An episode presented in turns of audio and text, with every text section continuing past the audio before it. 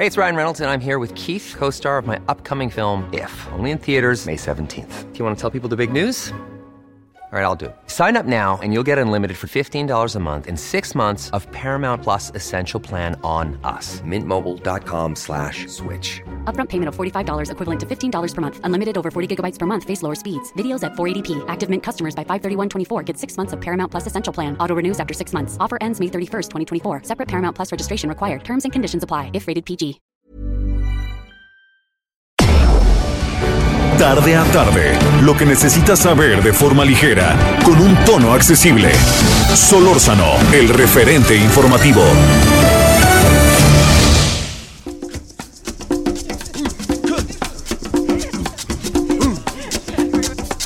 Please allow me to introduce myself. I'm a man.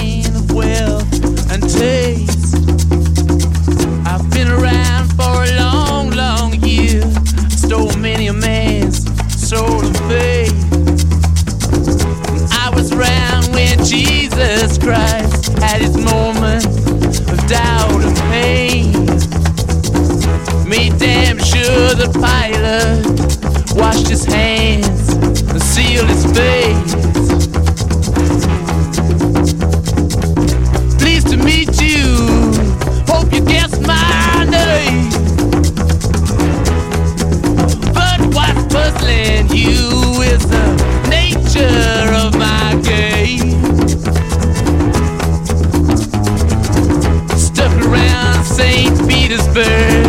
When I saw it was a time for a change. Killed the Tsar and his ministers. Anastasia screamed in vain.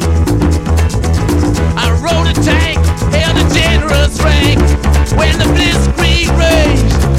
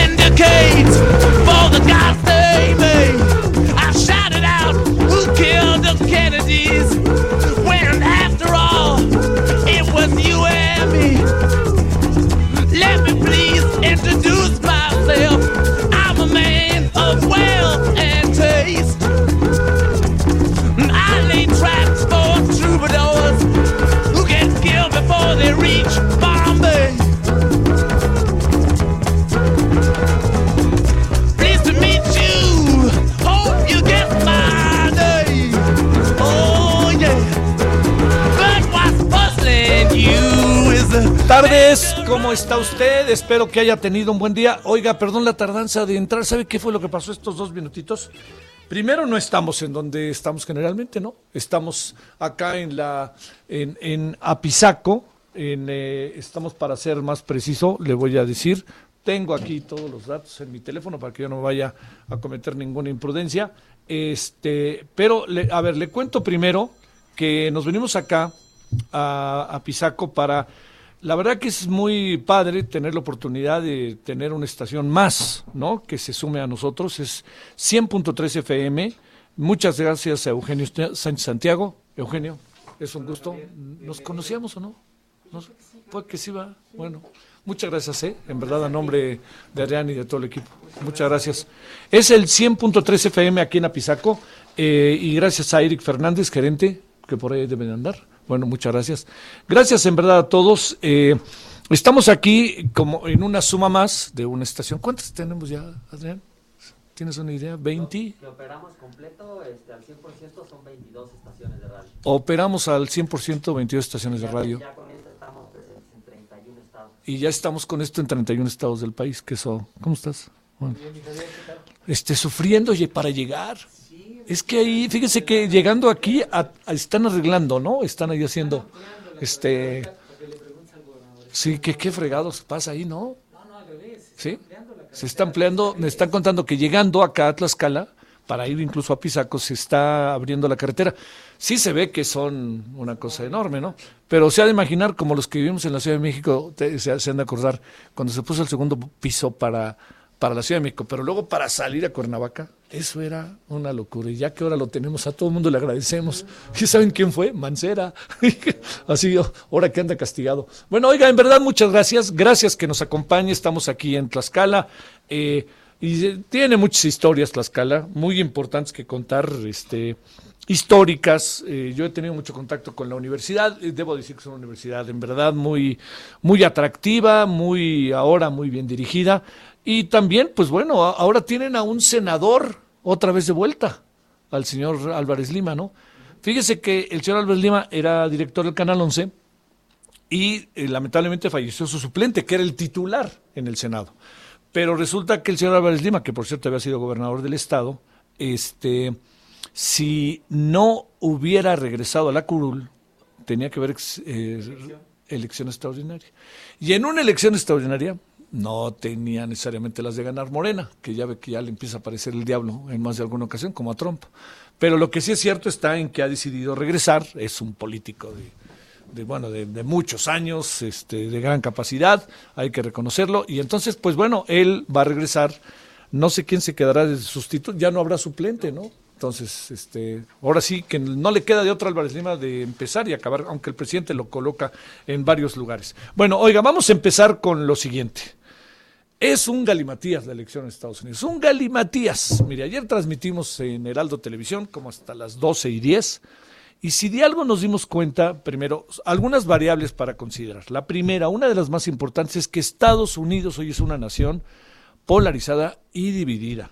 Ha estado dividida históricamente entre pa- republicanos y demócratas, pero ahora sí creo que hemos entrado en una etapa particularmente difícil en el desarrollo del país, porque esta división que tiene, esta polarización que está manifestándose, tiene que ver con una nueva conformación social que está teniendo la sociedad estadounidense y que muy probablemente los propios estadounidenses no alcanzan a apreciar en la abrumadora cotidianidad en la que viven.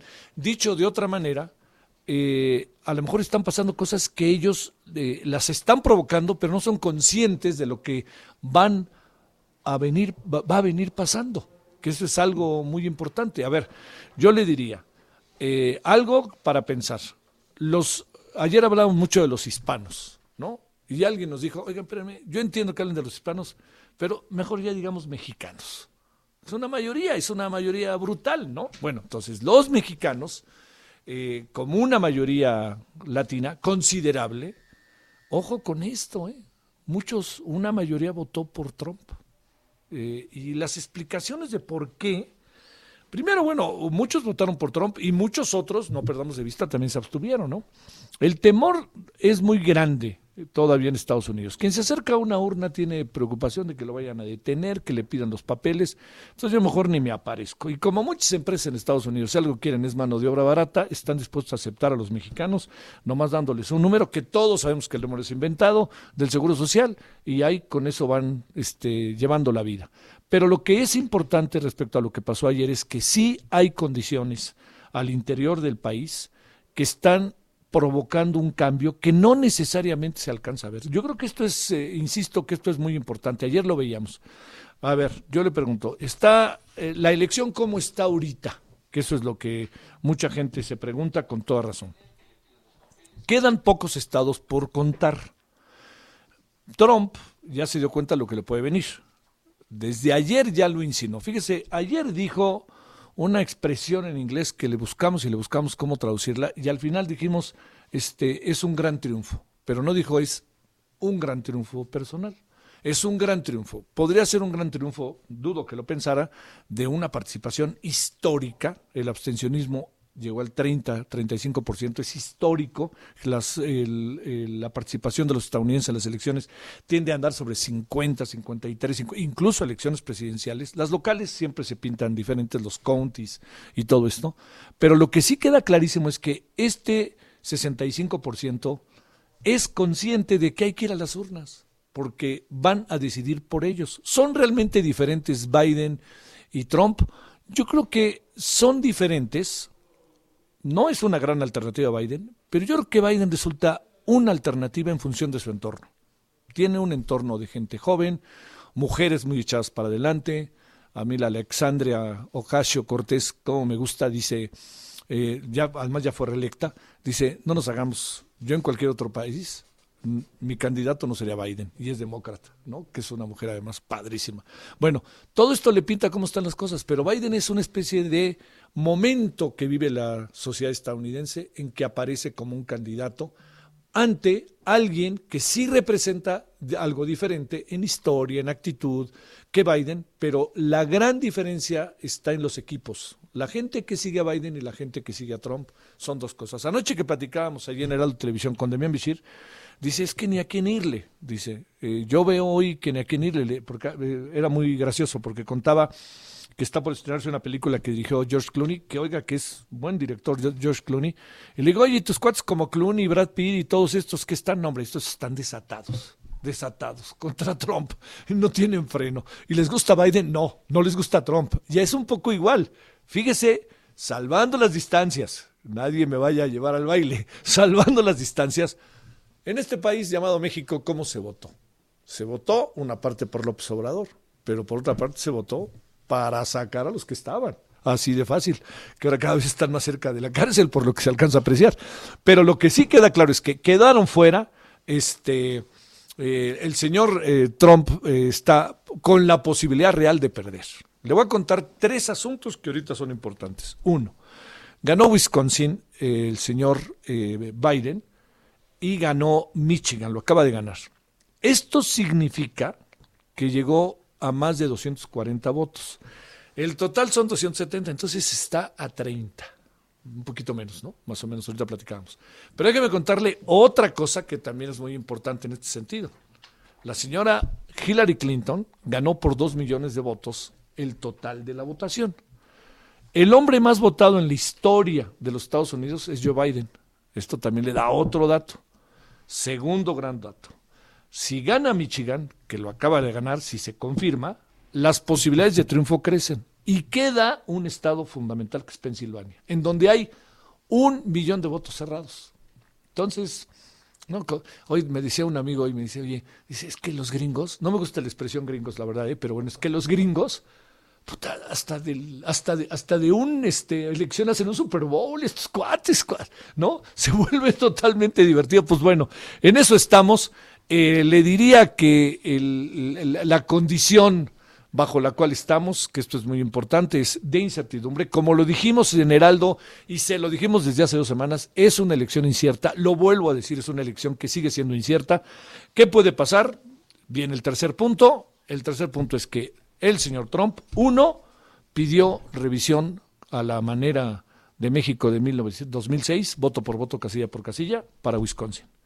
Y pidió que se pare el conteo en Michigan.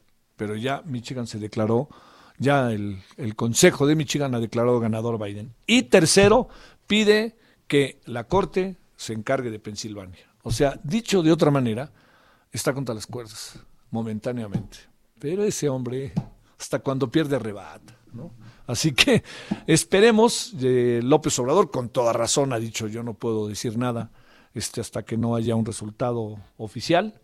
Eh, cambiará mucho para México eventualmente que ganara Biden. Nos van a ajustar en varios asuntos, ¿eh? Nos van a ajustar en varios asuntos. Y asuntos que hoy el gobierno no tiene en este momento, le diría yo, como mucha claridad, ¿eh? Y yo diría que hasta lo contrario. A Biden, mientras el país ande funcionando, le vale. A Trump, pero a Biden no, ¿eh? A Biden le van a aparecer derechos humanos, medio ambiente, transparencia, energías fósiles, esas que les gustan con dos bocas, y eso pues va a generar naturalmente una de elementos en la relación y también la cuestión laboral, ¿eh? inmigración, aunque lo que son las cosas, este, habremos, habrá que recordar que en el momento en que México ha tenido más expulsados de los Estados Unidos fue con el régimen de Barack Obama. Bueno, en eso estamos. Debo de decir, cuando son ahora las 16 con 14 en hora del centro, les recuerdo, estamos transmitiendo aquí desde eh, 100.3 FM, eh, centro, en aquí desde, esto es Apizaco ya, ¿verdad? Apizaco, Tlaxcala, y es conurbada con Tlaxcala. Están ahí juntitos, sí, están ahí. Se escucha hasta, eso es importantísimo, qué bárbaro, ¿no?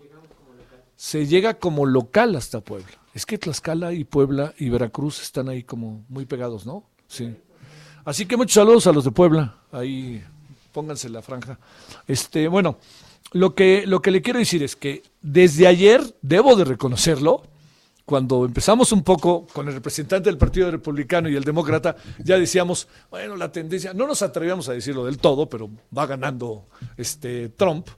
Eh, incluso Grisha, que es el representante de los demócratas, yo le digo, ¿qué cara traes? Le digo, espérame, esto pues, hay que empezar como Yogi Berra, esto no se acaba hasta que se acaba. Pues resulta, para no ser más largo el cuento, que estando ahí, este José Carreño nos dijo, espérense, no, no, oye, pero nuestra tendencia, no, está pasando lo que yo les dije que iba a pasar. Bueno, vámonos a las 16 con 14, en la 16.15 en la hora del centro. Solórzano, el referente informativo.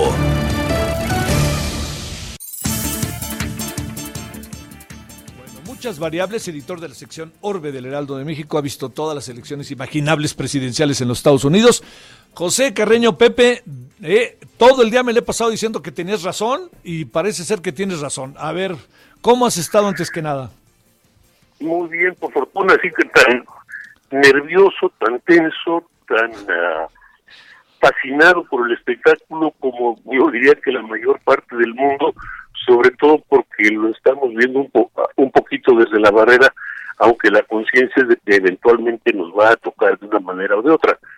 Pero la realidad es que es fascinante. Oye, a ver, absolutamente fascinante. eh, te hago la pregunta que no necesariamente es la, la- la- la que tengo una respuesta más clara. Ayer en la noche yo decía que muy probablemente se nos venía encima Trump otra vez y tú decías, espérense, vamos a ver porque lo que va a pasar primero no va a pasar después. ¿Sigues pensando lo mismo? ¿Sigues que la balanza empieza a, a inclinarse hacia Joe Biden? Mira, a reserva de obvias confirmaciones y de accidentes que todavía deben ocurrir en el camino, en este momento ya Biden se le atribuyen 264 votos electorales de los 270 necesarios para ganar la presidencia. Ajá. En este momento, así está, eh, extraoficialmente está a seis votos electorales. Le ¿Están cerca de los seis votos o no? de- ya- está seis votos a seis votos de 270. ¿Están cerca los seis votos? Sí, O sea, Te voy a ¿qué decir. sign- a ver, venga. a, a ver, mira, mira, en este momento eh, a Biden acaba de, eh, le- en estas últimas dos o tres horas, le acaban de, ofre- de, a- acaban de anunciar que los recuentos de votos, los recuentos finales han ah, significado las victorias en Wisconsin, en Minnesota y en Michigan, con lo cual ya llega ya a 264 votos electorales. Ajá. Son Ah. y se necesitan 270 para ganar la elección. ¿sí? ¿De dónde, ¿De dónde pueden salir los seis votos que faltan? Pueden salir de ah, Nevada, de Pensilvania, de Carolina del Norte o de Georgia, de cualquiera de ellos. En la Pensilvania está en recuento, está en un largo recuento, porque además este mediodía al menos las autoridades locales hablaban de que tenían dos millones de votos de correo por- que recontar, para empezar. Sí. En Georgia había una cosa similar, estaban ah, llegando los las ah, los cor- los votos enviados por correo de, de, de regiones consideradas como muy muy ah, demócratas, esto es la ciudad de Atlanta, otros centros urbanos de, de- de Georgia, que donde se esperaba que más o menos fueran ah, equilibrándose las cosas. Esto es, ahorita estamos hablando de que por ejemplo, Trump tiene una ventaja de 50.1% a 48.7% de, de, de, de, de Biden. Eh, estamos hablando de, de diferencias de punto, de seis décimas de punto en el caso de Nevada, estamos hablando de, de décimas de punto en el caso de, de, de, de- de Car- de Carolina del Norte, estamos, eh, de, veras, de veras, de veras, hay que decir, una elección muy, muy competida. Y en alguna medida es parte del problema, porque tal como habíamos platicado ayer, lo que eh, se esperaba que la votación personal el día de la elección, ayer 3 de, de noviembre, fuera favorable a los republicanos. El presidente Trump promovió que la votación fuera personal Sí. y se lanzó hace semanas contra el voto adelantado o el voto por correo. Ahora, Ah, pues, ah. eh, de hecho, perdón, de hecho está llamando porque se detenga el recuento o porque de plano se desconozcan los votos enviados por correo.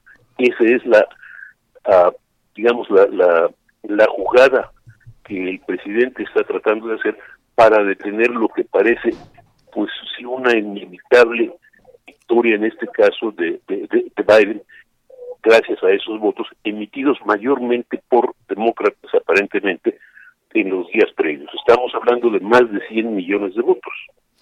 Oye, a ver, este, en estos, en algunos casos, este, un poco inesperados triunfos de, de, de Biden, o sea, porque no estaban como tan a la segura, pues, eh, quedan, si nos atenemos ya como una versión que empieza a ser oficial, que tiene 264 votos. Esto, Correcto. si- esto significa que, eh, digamos, eh, Pensilvania, ¿cuántos votos tiene? Son 20, si recuerdo bien. 20. Sigue, sigue, sigue estando lejos todavía el señor Trump, ¿eh? de estos 264. Sí, cómo no. Sí. Eh, a ver, Georgia entonces, tiene 16. sí. Ti- Tiene 216 y 20, 236. Y estamos en 264. A ver, esos seis votos, que si nos atenemos a los números que ahorita nos estás planteando, sobre todo por el tema Michigan, estos seis votos pueden salir o pueden no salir. A lo mejor se queda, ahora sí que te diría, a punto de ganar, pero no gana. Obviamente es- es correcto. Ahora bien, eh, en los casos específicos de Arizona y Nevada, son Sí. estados considerados demócratas, entre paréntesis. Sí. Así que puede ocurrir, pues, no es necesariamente, vamos, en estos momentos Biden está adelante tanto en Arizona como en Nevada. Sí. En Arizona, ah, por lo que estamos viendo, es algo así como por cuatro puntos, en Nevada es algo así como por dos puntos. Sí. Eh, en estos momentos está ganando. Obviamente, esto no quiere decir que, que vaya a ganar, pero Sí, ya claro. está adelante. Y ya estamos hablando de los de alrededor de 10 o 12 votos electorales, más allá de esto es 8, algo así como 8 votos más de los que necesita para ganar. Ándale. A ver, te pregunto, ¿qué, qué dices? ¿Los consigue o no? Aparentemente, aparentemente sí. Sí. Vamos, ah, sería una sorpresa que no ocurriera. A ver, ahora venimos al otro escenario, este Pepe, que tenemos ahí dos minutitos, si te, no te importa, sí, dos minutitos, eh, que nos digas algo sobre esto. Eh, empieza a soltar la batería de reclamos, Donald Trump. ¿Hasta dónde podrían llegar? ¿Hasta dónde podrían llegar? Él quisiera llegar a la Suprema Corte de Justicia, inclusive. Y a- a- hay que decir que, pues, en la cultura, la, la forma de comportamiento del presidente Trump, y, él cree que la Suprema, que los jueces de la Suprema Corte de Justicia, o por- cree que al menos tres de los jueces de la Suprema Corte de Justicia que él nombró eh, tienen algún tipo de compromiso con él. Y mucha gente piensa que los jueces de la Suprema Corte de Justicia no, asumen que no van a tener ningún compromiso y van a ir de acuerdo con la ley específicamente. Ahora, eso es lo más probable, pero Trump cree que si hace intervenir a la Suprema Corte, tiene posibilidades de victoria. Eh, la- para cerrar, ¿la Corte qué tipo de decisión podría tomar? ¿Revisar la elección, revisar algunos estados, parar el conteo? o, o, ah, exactamente o decidir la cancelación de tal o cual tipo de, de- de votos pero es un poco cuesta arriba la verdad se dicha porque hay Sí. se sentaría precedentes que los americanos no desearían ver que se pusieran Sí, sí, sí. Bueno, José, a ver si hablamos al rato, ¿no? Porque ahora estamos acá transmitiendo, estamos inaugurando nuestras transmisiones desde Tlaxcala. ¡Ah! ¡Qué maravilla ¿Cómo ves? lugar! Sí, Me maravilla del lugar. Lástima que no vamos a comer aquí, pero se come muy bien aquí, la verdad. Me consta. Bueno, eh, eh, te- tendrás que invitar cuando, cuando regrese a México sí, tendremos que hacer a futuro una nueva transmisión en viernes, ¿no? O algo así, que- sí, ¿no? gracias, muchas gracias, José. Javier, un abrazo. Eh, para ti, muchas gracias. Qué tra- extraordinario trabajo ha hecho José Carreño, en verdad.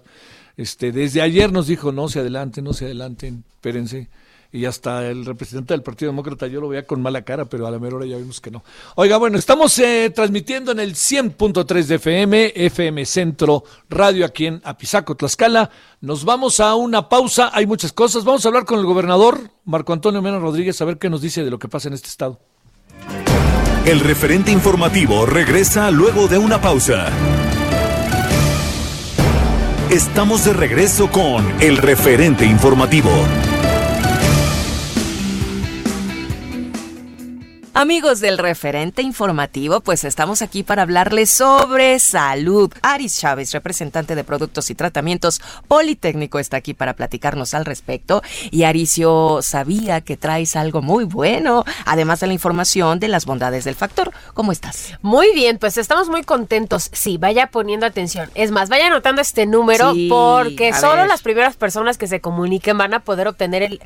Este kit, oye, está maravilloso. kit. Sí, hoy traemos una promoción muy interesante, así que anótelo, 55 56 49 44 44. ¿Por qué? Porque vamos a hablar de temas de salud. Mm. Hoy queremos todos cuidarnos, nadie se quiere contagiar, por supuesto, pero ¿cómo le hacemos? Ajá. Bueno, pues le tengo buenas noticias porque el Instituto Politécnico Nacional crea un tratamiento extraordinario para elevar nuestras defensas, que se trata del factor de transferencia.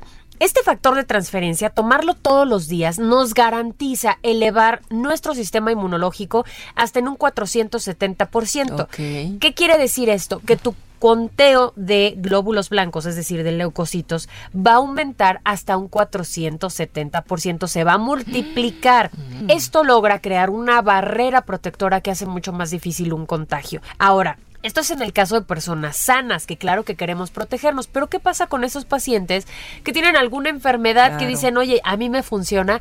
Sí, le tengo Sí. buenas noticias. Tenemos muy buenos resultados en pacientes con enfermedades autoinmunes, con enfermedades crónico-degenerativas, que van desde cáncer, diabetes, lupus, herpes zóster, fibromialgias, artritis reumatoide, VIH, todas estas condiciones que tienen un- una cuestión en común, destruyen el sistema inmune Claro. logramos recuperarlo con el factor de transferencia y bueno, desde la primera semana se sienten muy bien. Nuestros pacientes van desde niños recién nacidos hasta personas de la tercera edad, no tiene contraindicaciones, no tiene efectos secundarios, puede tomarlo toda la ¿Y familia. cómo se toma, Aris? Es muy sencillo. Es una ampolleta, sacas el líquido que viene dentro, lo pones debajo de la lengua, unos minutitos en ayunas y ya está. Todos los días por un periodo de 10 a 12 días Perfecto. y luego dentro de cuatro meses nos volvemos a llamar. Muy bien, pues ¿qué promoción nos tienes para esta tarde, nuestros amigos del referente informativo? Algo ah, espectacular, ¿eh? Es- Déjame con el ojo abierto. Y sí, Cuadrado. tenemos, tenemos eh, una promoción especial de Buen Fin, así que si usted quiere aprovecharlo, fíjese, se va a llevar seis dosis de factor de transferencia pagando únicamente 1,800 pesos. Nosotros le vamos a regalar hoy seis dosis más, es decir, usted va a recibir 12, perfecto, un tratamiento completo de una persona y de regalo un paquete sanitizante, careta transparente, gel antibacterial con 80% de alcohol, cubrebocas N95 de grado hospitalario, eso es muy importante. Sí. También un tapete sanitizante que viene muy resistente y un sanitizante en aerosol ¿Qué tal? que destruye virus y bacterias al contacto y además sigue actuando por 16 horas. Lo puedes aplicar perfectamente en la piel, en las mascotas, es Mm, hipoalergénico. Y hoy, hoy, un regalo. Unos AirPods, exactamente como lo escuchó, unos audífonos inalámbricos que vienen en su estuche blanco que están padrísimos, unos AirPods van de regalo en este paquete pagando únicamente 1800 ¿Qué pesos. tal, Aris? ¿A qué número? ¿A qué número, por favor, para Solo apuntar? las primeras personas en llamar al 55 56 49 44 44 estrenar salud y estos audífonos que están increíbles. Yo creo que es momento de ocuparnos ya de nuestra protección, de nuestra salud y todo lo que nos has platicado, Aris, que el tiempo no alcanza. Y nos vamos, marquen. 55 56 49 44 44 pide el factor de transferencia y esta super promoción. Este maravilloso kit y digan por favor que lo escucharon en el Heraldo Radio. Gracias, Aris. Gracias a ti. Continuamos, amigos.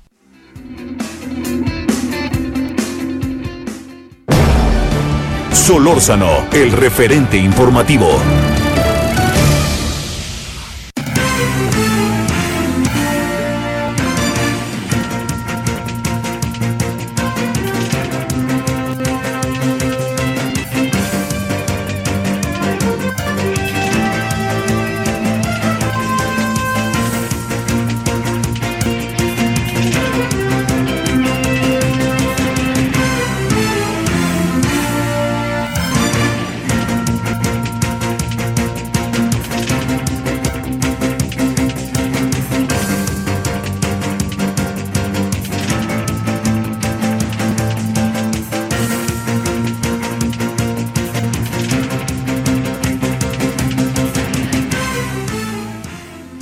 Estamos de vuelta, le reitero, FM Centro 100.3, eh, aquí desde Apizaco Centro es el, nombre. Y mire, ¿sabe qué? Le, quiero decir, desde hoy está todo el grupo de Heraldo Radio, eh, pero algo que me parece muy relevante está en que llegamos a Tlaxcala, Apizaco, Tlaxcala son ciudades conurbanas, conurbadas, la capital es Tlaxcala, la- el estado es Tlaxcala, y también, padrísimo, llegamos a Puebla, en donde, pues, Puebla es, junto, bueno, son dos ciudades muy históricamente ligadas y a veces peleadas, ¿no?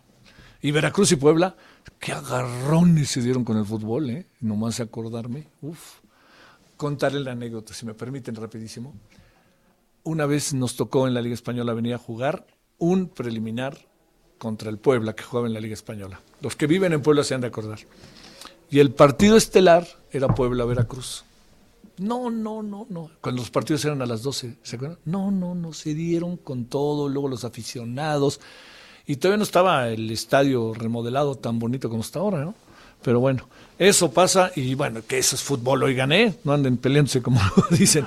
Bueno, vámonos eh, cuando son ahora las 16 con 36 en la hora del centro. A ver, mi querida Natasha, te saludo con enorme gusto, gusto Natasha Uren, consultora binacional. Ayer platicamos con ella, ayer nos mandó decir varias cosas que podían venir. Tenía como cara, se le veía de, pues, de inquietud más que de sorpresa. Y cuéntanos, Natasha, además de que te saludo con mucho gusto. Hay un gusto saludarte a ti, Javier, y a tu auditorio. Pues ha sido una A ver. jornada de altos y bajos, ¿no? Realmente, ayer, ayer yo veía, vi muchas transmisiones, ¿no? Me iba de un YouTube a otro YouTube, a Sí. otro YouTube, a ver qué es lo que había. Y la verdad es que sí ha sido llena de emociones, ¿no? Porque anoche ya los muchos que iban por el Partido Demócrata, que no entendían mucho la elección, ya se habían tirado al piso y pensado que se habían perdido, ¿no? Que los demócratas habían perdido y mientras tanto ya declaraban algunos a Trump ganador. Por otro lado, pues eh, claramente el equipo de Trump tampoco estaba muy convencido y por eso tardó tanto en salir hasta en la noche, ¿no? Salió ya a altas horas de la madrugada a decir que esta elección no la iba a reconocer, ¿no? Y era muy interesante porque había una teoría que, que, que era la que iba a afectar a Trump, que era que las mujeres de los suburbios y los adultos mayores no iban a votar por causa del COVID. Pero conforme la noche fue evolucionando, después dijeron, no, no, no, se ve que los votantes de Trump sí salieron a votar por el tema de economía. Entonces ya no importaron a estas mujeres que antes hubieran votado por él, ya ahora la gente quiere reafirmar y mantener la economía. Entonces había todo tipo de teorías, todo tipo de conspiraciones y bueno, yo creo que todos nos tienen sentados viendo mapas, subiendo, sacando nuestros porcentajes, ¿no? Todavía no se puede cantar victoria, eso todavía puede cambiar a pesar de que Biden trae 243 votos del colegio electoral y 214 Trump. Esto todavía no está cantado, ¿no? Puede perderse a pesar de que Michigan ya remontó un poco más, todavía no se termina de contar los votos. Pensilvania claramente que iba a ir para va a ir para Trump, cosa que no estaba esperada, ¿no? O sea, era un estado que los demócratas pensaban que iban a tener y no lo tienen. Pero lo interesante va a venir ahora, ya más allá de que si sabemos o no sabemos, es todo lo que va a venir después, ¿no? De entrada, Trump ya anunció que va a meter demandas en Pensilvania y en Michigan y va a pedir un recuento de votos en Wisconsin, ¿no? Y ah, Ya me preguntó alguien, andar, ya nos echamos a andar, ¿verdad? Ya hasta se parecen a nosotros, ¿no?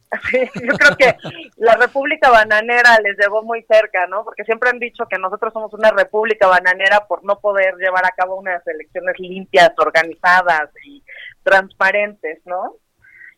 Pues sí, yo creo que va a estar muy muy peleado el asunto. No creo que se va a poder jugar a decir el ganador es en los próximos días inclusive. Creo que se va a ir a recuento de votos en algunos estados. La Suprema Corte lo va a detener y hasta diciembre en realidad o finales de noviembre conoceremos el próximo presidente de los Estados Unidos oficial, ¿no? Los números medios ya los vamos a tener ahí, pero el jaloneo va a estar va a estar duro, ¿no? A o todo sea, lo que sí da. hay luz.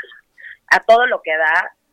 Yo lo que no he escuchado mucho en los análisis políticos del día de hoy es poco se ha hablado del Congreso y qué pasó en las elecciones locales o en las Sí, sí, elecciones sí, federales. tienes razón, tienes razón, Natasha. Y la verdad es que quien llegue va a ser muy difícil gobernar con esas cámaras compuestas. Digo, más allá de que otra vez los senadores, eh, o sea, los demócratas pierden, parece ser que van a perder escaños en el Senado, pero llega mucha comunidad negra de primera generación, mucha comunidad LGBT, llegan nativos americanos, pero también al lado- llega una senadora trans, ¿no? Lo cual hace realmente un- un- un- unas cámaras muy interesantes, va a ser muy de- muy divertido llevar el debate, pero también llegan al Congreso por parte de los republicanos dos miembros activos del Cuanán, ¿no? Que es este grupo de conspiración que iba a quitarle votos a Trump y que están organizando las milicias, que hoy sí hay milicias en los Estados Unidos. Ese es uno de los grandes riesgos que creo que se puede suscitar esta noche o mañana durante el día. Creo que sí, pues vamos a ver movimientos fuertes sociales, porque lo que sí nos está dejando claro mientras pasamos o navegamos con nuestro mouse estos mapas es las diferencias están por décimas. Entonces es una sociedad completamente cortada a la mitad, polarizada. Entonces, pues, los riesgos que sí vemos es un- una ingobernabilidad. Este, yo no sé si te acuerdas de esa película que, que decía un día sin mexicanos y después todos los Sí, claro, americanos de- venían y de- de saltaban a Arau. nuestra frontera. Sí, la de De, Arau. De Sergio Arau, sí. Pues quién sabe si ahora los veamos a los americanos más progresistas tratando de saltar nuestra nuestra frontera y viniendo a pedir refugio, porque realmente creo que creo que sí se va a suscitar un tema de ingobernabilidad, creo que va a ser complicado tanto con esta para el que gane, ¿eh? más allá de va a ser muy muy difícil poder gobernar ante estas marcadas diferencias y, y- y creo que poco hemos hablado de eso, ¿no? Salieron A ver, muchos oye. medios a decir, dime. Dime, dime, salieron muchos medios a decir. Pues que iba, no, o sea, que se estaban preparando y que tenían comidas, mucha gente ya refugiada por si se, se levantaban las milicias, muy de una forma muy amarillista. Pero lo que no, o sea, lo, lo, lo preocupante más allá de, no es, no es saber si hoy empieza una guerra civil o más bien el enojo de, de una sociedad americana que se ha venido acumulando de ambos lados, se va a ir levantando. Y no olvidemos que es una sociedad que sí está armada, ¿no? O sea, el National Rifle Association se ha encargado de, de que todo mundo pueda aportar desde una AK-47 hasta misiles, ¿no? Entonces creo que sí va a ser preocupante, creo que sí puede traer una desestabilización a la región, a México esta desestabilización nos puede afectar fuertemente porque pues nuestra apuesta es que la economía ya la íbamos a abrir con ellos, ¿no? Y ahorita va a ser un replanteamiento de todo. A ver, déjame plantearte, Natasha, cómo están las cosas. eh, tenemos todavía lo que hemos insistido desde hace varias semanas, elección incierta. A ver, eh, de alguna u otra manera, si tiene 264 votos, como todo indican los conteos, más allá de los reclamos del señor Trump, es un hecho que hay una real cercanía de que llegue la victoria. O sea, son seis votos y en función de los estados que están en juego y como está el proceso del conteo, Joe Biden podría sacar con relativa facilidad, si se cumplieran los, los, este, conteos como están caminando en un 70%, podría sacar esos seis votos y podría ganar la elección. ¿Estoy en lo correcto o qué alcanzas a ver? Sí, si estás en lo correcto, ¿no? O sea, sí puede lograr los 270, vo- el, el número 270, que es lo que necesita, dejando con una amplia desventaja a Trump. Sin embargo, sabemos que Trump lo dijo desde un inicio y lo dijo incluso en el debate. No voy a aceptar estos resultados este, si no soy el ganador. Sí, Entonces, pues la elección, ¿no? O sea, y, y bueno, nosotros, ¿quién mejor que nosotros que no conocemos el no reconocimiento de las elecciones, ¿no? Y, y, y la polarización de una sociedad. Creo que ha sido, o sea, e- el, discurso de Trump se ha dedicado a polarizar y entonces habrá quien realmente no crea que estos votos fueron legítimos y no se va a querer llamar a sí mismo perdedor. Entonces, finalmente, pues sí, va a haber un ganador, con, como te repito, con cámaras divididas, con unas cámaras muy extrañamente compuestas, ¿no? Por un lado muy progresistas, pero también por otro lado muy conservador, excesivamente conservadora. Y pues el gran reto va a ser la gobernabilidad. Sí, Si llega Biden, su gran reto va a ser como gobierno ante ante este este llamado de la polarización. Y creo que, a ver, sí me gustaría ir un poquito más allá. Creo que para nosotros en México, pues nos están dejando un ejemplo, ¿no? O sea, un presidente que durante cuatro años se dedicó a polarizar a una sociedad, los resultados se están viendo hoy, ¿no? O sea, no vamos a reconocer, ustedes no cuentan y pues vamos a ver, como te digo. Uy, uy, uy, eso, eh, eso, eso que estás diciendo suena fuerte, pero razonable. Pues sí, creo que tenemos al vecino espejo para, para, para poder voltear a vernos y decir, todavía Sí. estamos a tiempo de no polarizarnos así, porque Sí, sí, sí. pues creo que lo que vamos a ver que suceda allá nos puede dejar un gran aprendizaje, ¿no? O sea, No, pero mira, fíjate, Natasha, algo que, que tú planteas. Vamos a partir de algo concreto. Vamos a, a- a- bajo la hipótesis, Natasha, de que las elecciones del 2021 resultan no tan favorables a Morena, que yo pienso que van a ser favorables, pero no tan favorables. Vimos ahí pequeños vestigios de lo que puede pasar eh, en, en Hidalgo y en, en Coahuila. Eh, Tal cual. vamos, vamos a entrar al término del reconocimiento o no reconocimiento, ¿eh? Pues esa es la gran pregunta, ¿no? Inclusive, si tú ves hoy las encuestas, digo, las encuestas, pues le daban un amplio margen a Biden, ¿no? Y, y no ha sido tan descabellado la encuesta, pero justamente aquí también nuestras encuestas están diciendo que muchos estados no son directamente ganados por Morena, ¿eh? Inclusive hablan de un retorno del PRI. Creámoslo Sí. o no, es que lo que es muy importante ver y entender también que está pasando en las elecciones gringas, ¿no? Es lo local sí cuenta. O sea, no, todo el mundo cree que, que el colegio electorado, como al final se vota por estado, lo local no cuenta. No, claro que lo local cuenta y cuenta mucho. No, o sea, la gente, la primera política que conoce es la política de barrio. Y uno creería que no, ¿no? Entonces, si en, es- si en mi barrio Morena no me es un referente, pero el PRI me lo sigue siendo, entonces, ¿con quién me voy a asociar? Sí. No, o sea, ¿quién oye, me va a y- al voto federal?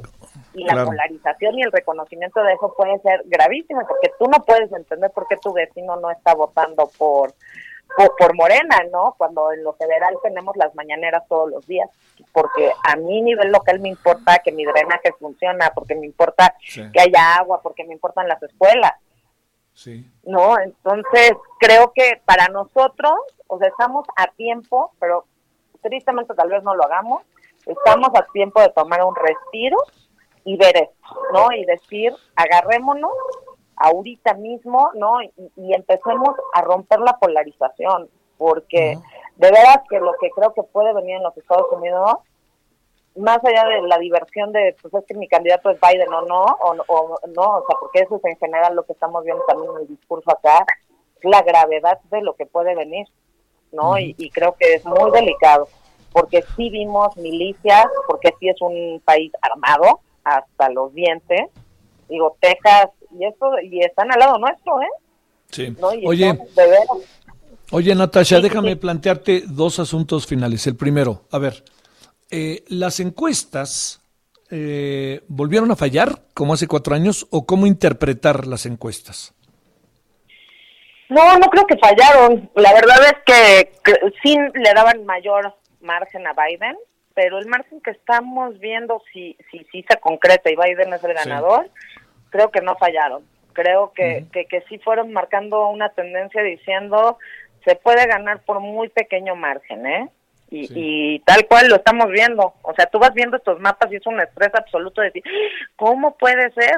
¿no? O Sí, sea, claro. yo veo que todavía no termina el cuento en Carolina del, Norte y Georgia y me voy para atrás, ¿no? O sea, de están a un punto decimal de cada uno, ¿no? La Sí. dificultad de eso. Este, creo que no, creo que no han fallado como venían fallando las encuestas.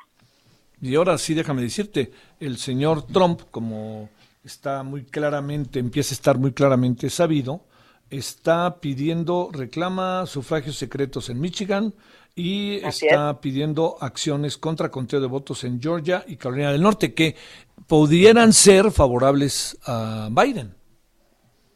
Pues no, más bien creo que podrían ser más favorables a Trump, por eso está pidiendo Georgia y Carolina del Norte.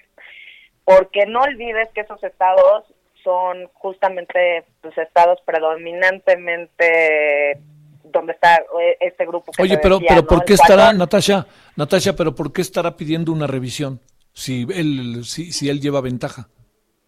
¿Por qué? Porque justamente al demostrar estos dos estados con amplia Sí, ventaja. Sí, puedes claro. irte a otros estados diciendo que hubo fraudes. Y entonces él quiere ganar más votos y separar la, la diferencia tan pequeña que trae con Biden para poder ir a Wisconsin, para poder ir a Minnesota, para poder ir a Michigan, ¿no? Incluso lo está haciendo en Pensilvania, ¿no? Donde la, la, la- diferencia es bastante más marcada que en estos dos estados, pero eso justificaría abrir las, eh, los votos electorales de, de Minnesota, Wisconsin, Michigan, porque esa zona no se te olvide que es este lo que conocemos como el Rust Belt, que era el corredor industrial y el corredor industrial sí es conocido por por ser un este- por ser compuesto por estados republicanos. Entonces, él, él, él a eso es a lo que le apuesta, a que va a poder recuperar ahí votos que lo van a llevar a ganar en los estados que perdió arriba en el norte.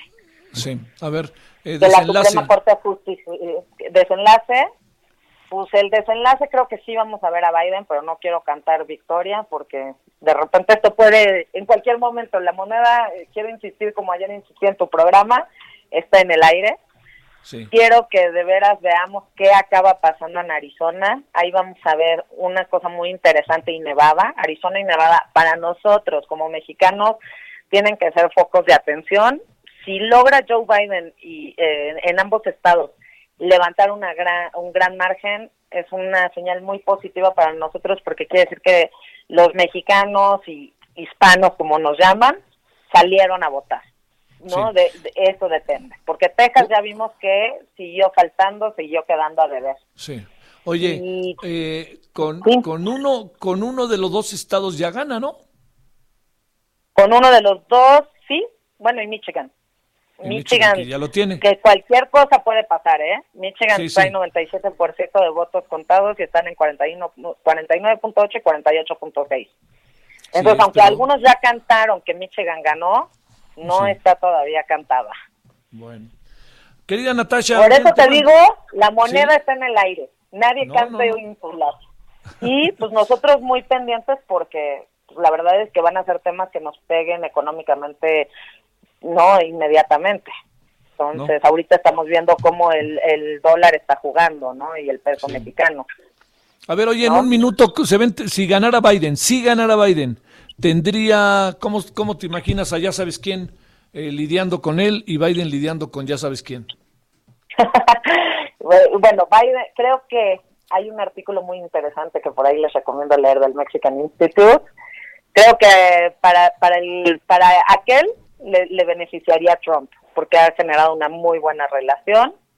Biden creo que va a ser muy interesante porque nos va a dejar con ínsulas y con preguntas sobre el caso Cienfuegos y el caso de Genaro García Luna, porque Sí. ellos son muy cercanos a las administraciones pasadas.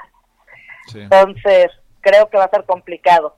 Creo que vamos a ver muchos, como los inspectores los vamos a ver, pero con la lupa, ¿no? Los inspectores laborales, los inspectores medioambientales van a estar con lupa, lo cual no sé. Ah, bueno, y los medioambientales más, porque Biden es un gran ambientalista, ¿no? Entonces, pues va a estar difícil. Tal vez Vale. es una cosa buena, nos ponen a hacer las cosas bien. A mí no me parece nada mal, por cierto. Natasha, te mando un gran abrazo y saludos. Igual, mi querido Javier, cuídate mucho y disfruten Tú ahí también. la Puebla y todo ese tour que se están echando. Bueno, se pero a las comen nueve de una la noche. para, por mí.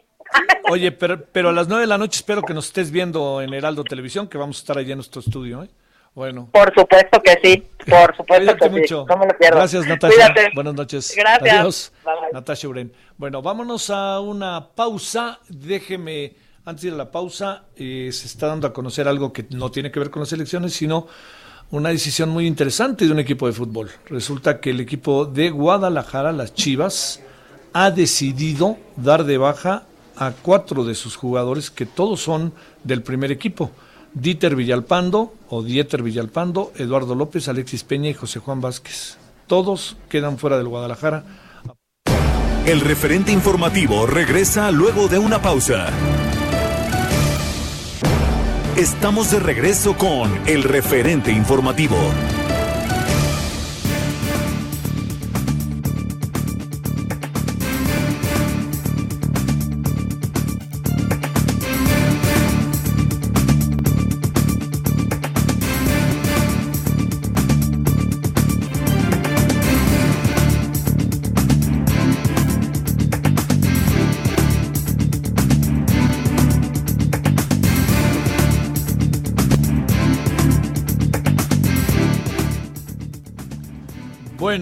Eh, ahora a las 17 horas en la hora del centro, les recuerdo estamos en FM Centro hoy transmitiendo aquí desde Apizaco, Tlaxcala, FM Centro de Apizaco, y estamos en el centro de Apizaco, ¿va? Sí, que también. Le, le recuerdo, sé que mucha gente lo puede saber, y sobre todo aquí en Tlaxcala y en Apizaco, eh, son ciudades conurbadas, la capital Tlaxcala, y ahora me decía Adrián que pues sí, también Eugenio con esta gran posibilidad de llegar a buena parte de Puebla, que eso es este, ¿no? Y además en la zona eh, además en Puebla sería un fenómeno muy interesante, ¿no? El PAN ganó en las ciudades y el Morena ganó en las pasadas elecciones en los municipios, ¿no? En el campo. Bueno, eh, yo, yo sé que le puede parecer raro, pero el gobernador de Tlaxcala es del PRI, ¿eh? Y, y además les voy a decir otra cosa todavía más extraña, y no lo digo este peyorativamente, es un gobernador popular. Tiene niveles, según la consulta Mitofsky, muy interesantes para cómo están las cosas. Bueno, Marco Antonio Mena Rodríguez, gobernador del estado de Tlaxcala. Gobernador, es un gusto el agradecimiento de parte de Heraldo Radio que nos recibas y que nos recibas aquí en el estado y muchas gracias. Al revés, Javier, muchas gracias. Gracias. A ver, déjame plantearte primero lo, lo, lo fundamental. Es una. Tlaxcala es un estado urbano, fundamentalmente rural. Y te pregunto, el tema de la pandemia, ¿cómo, cómo ha podido enfrentarse, tomando en cuenta, gobernador, que este, bueno, lo difícil que ha sido para todos y a lo mejor luego, como han hecho algunos análisis, ¿no? La, pandemia tiene cara de pobreza, ¿no? Ahora estamos viendo su cara de pobreza. En Tlaxcala tomamos medidas antes de que se comenzaran a tomar en el resto del país. Por ejemplo, suspendimos clases antes de que se suspendieran en la generalidad de eh, el sistema federal de, de educación. Comenzamos a capacitar médicos antes de que se comenzara a establecer un protocolo de capacitación para el país y después comenzamos a trabajar conjuntamente con el gobierno federal, pero desde finales de febrero nosotros comenzamos a tomar medidas y eso nos ayudó. ¿A, a qué se debió, gobernador? ¿Qué, qué, qué alcanzaron ustedes a ver en el estado que estaba pasando? Nosotros seguimos las eh, notas y recomendaciones de la Organización Mundial de la Salud y nos preocupaba mucho que en el centro del país tenemos flujos de personas constantes con eh, Ciudad de México, con Puebla, con. Veracruz. De modo que teníamos que prepararnos porque no somos una población aislada. Tenemos muchísimo tránsito de mercancía, vehículos y paso de personas Sí. que nos obligaba a tomar medidas adicionales. Oye, este, eh, digamos, eh, en este momento, ¿cómo se encontrarán los números en el estado? La- me decías que la población debe andar sobre un millón cuatrocientos, ¿no? El número del censo, que cuando se publique, nos dará un número muy parecido a un millón cuatrocientos. Somos el estado territorialmente más pequeño del país, pero no el que tiene menos, Menos po- población. menos población, sí. más población que Campeche, Nayarit, Colima. Eh, te comentaba que aproximadamente tenemos la misma población que, que Zacatecas. Eh, y claro, y el tamaño es este, evidentemente diferente, ¿no? Sí, eh, tendremos una mayor eh, de- densidad de población, pero también nos ha, ha permitido eh, aprovechar oportunidades tanto de conexión dentro del propio Estado como de conexión a centros de producción y, y Mm. de desarrollo económico con principalmente la Ciudad de México, eh, el Golfo y el Bajío. Sí. Este, eh, digamos que cuántas personas tienen eh, lamentablemente en este en este cuadro de personas fallecidas. Tienes ahorita Sí, más o tenemos menos al momento 1.266 personas que han fallecido. Y contagiados. Y tenemos un dato al último La última revisión. eh, sí. revisión de poco más de 8.400. En el caso de, de la atención a la pandemia, comentabas en relación a la población más vulnerable, tomamos también medidas porque eh, el gobierno hace su parte. Establecimos hospitales eh, solamente para tratamiento eh, COVID, compramos material de bioprotección para nuestros médicos, independientemente de la capacitación que te decía. Ab- abrimos fondos para dar créditos blandos a pequeños negocios, otros apoyos económicos a empresas familiares, pero hubo un segmento de la población, mujeres, que eh, viven en condiciones de vulnerabilidad, que anteriormente tenían un programa federal que Sí. se llamó Prospera, que con la instauración de los nuevos programas federales eh, quedaron sin programa federal de, de apoyo social y también sin Prospera. Con pandemia, entonces tenían una condición sumamente grave. Así que abrimos un segmento de nuestro programa de reducción de pobreza que se Sí. llama Superate, es un programa estatal eh, que, que supervisa también Naciones Unidas por medio de su programa eh, de desarrollo eh, de, la- de Naciones Unidas y que se llama Supérate Mujeres y así logramos atender a 26 mil mujeres que anteriormente recibían este beneficio de Prospera y que ahora reciben eh, en, en su lugar el nuestro. Pero hemos tenido que, bien, respaldar tanto a población que se ha estado Sí. enfermando, contagiando eh, por COVID-19, a población que ha visto reducido su eh, eh, actividad económica, ventas y flujos económicos, y también población que no está en la economía formal, pero que al estar en medio de una economía en problemas por COVID, eh, deja de tener dinero y Sí. nosotros también hemos estado ayudando a esa población. Al momento hemos, con los apoyos de gobierno, eh, eh, evitado que cerraran eh, 6.700 empleos, que son 6.700 familias Sí, pues que de otro modo no tendrían dinero. Sí, sí, sí. En seis- este momento. Oye, y 6.700 directas. Y vete Sí. a saber el proceso este indirecto de familiares, etcétera.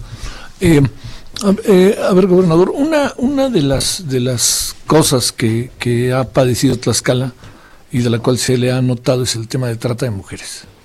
Este eh, se han dicho muchas cosas, ¿no? De repente se ha señalado, ¿no? Incluso se llegó a señalar a políticos, pues, ¿no? Eh, ¿qué, qué, qué tienes tú de información sobre este tema que, como sabes, es profundamente sensible, ¿no? Tlaxcala tiene un estigma en torno al tema de trata Esa es de una buena, personas. es una buena definición. Eh, no hay eh, una relación directa con los hechos en torno solo a Tlaxcala. Es un problema nacional Sí, sí, sí. eh, muy doloroso y muy profundo. Hay estados que tienen muchos más problemas que nosotros. Eh, muchos de ellos eh, no han tomado medidas como nosotros, de modo que pasan inadvertidas las tragedias que ocurren en esos sitios.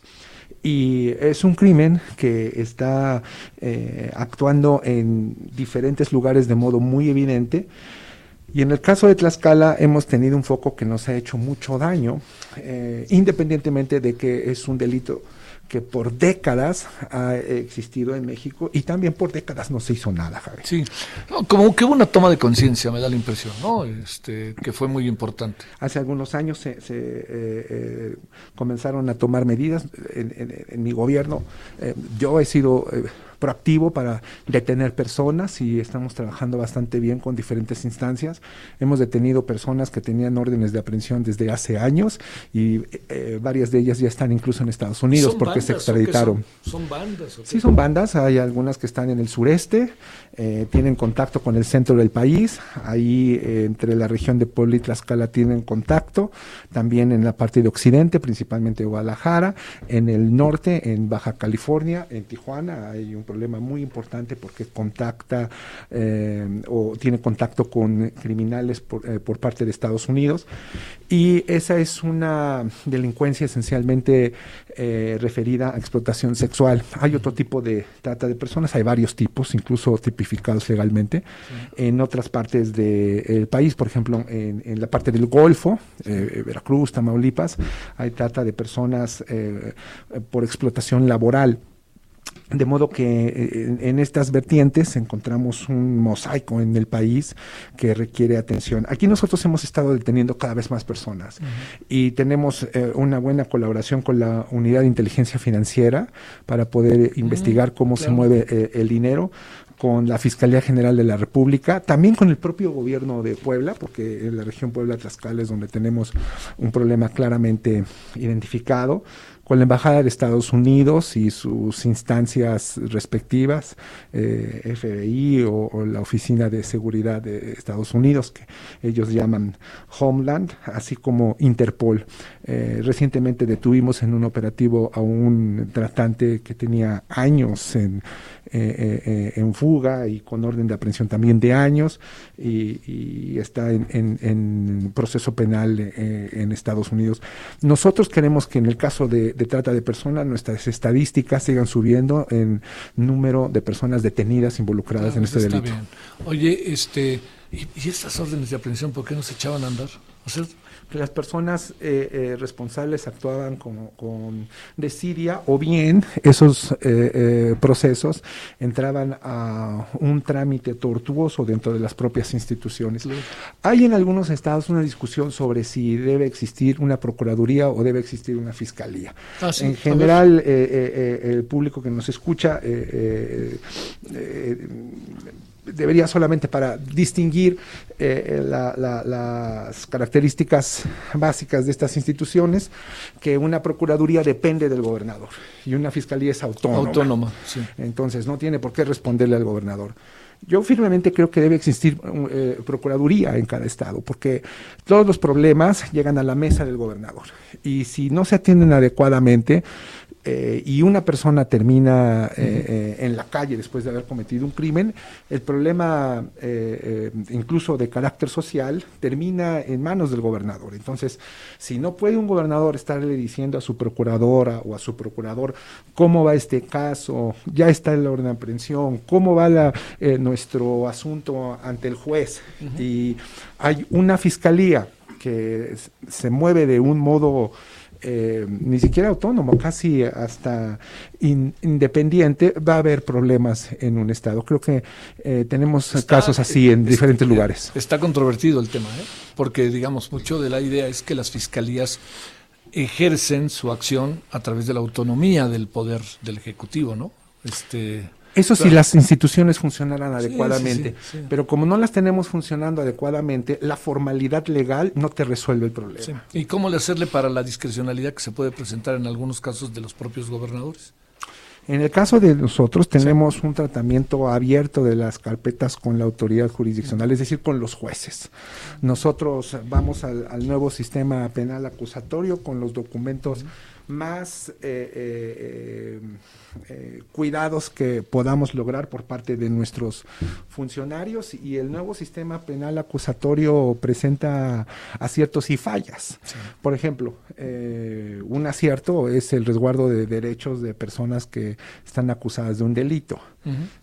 Pero una falla es que en algunos casos las personas que sí han cometido un delito tienen muchas puertas para salir en el trayecto de su proceso penal. Sí. Por ejemplo, violadores. Sí, sí. Eh, eh, alguien que está acusado de este crimen eh, llega a una etapa en el proceso penal que tiene que ver a la propia víctima y en muchos casos la víctima ya no quiere eso.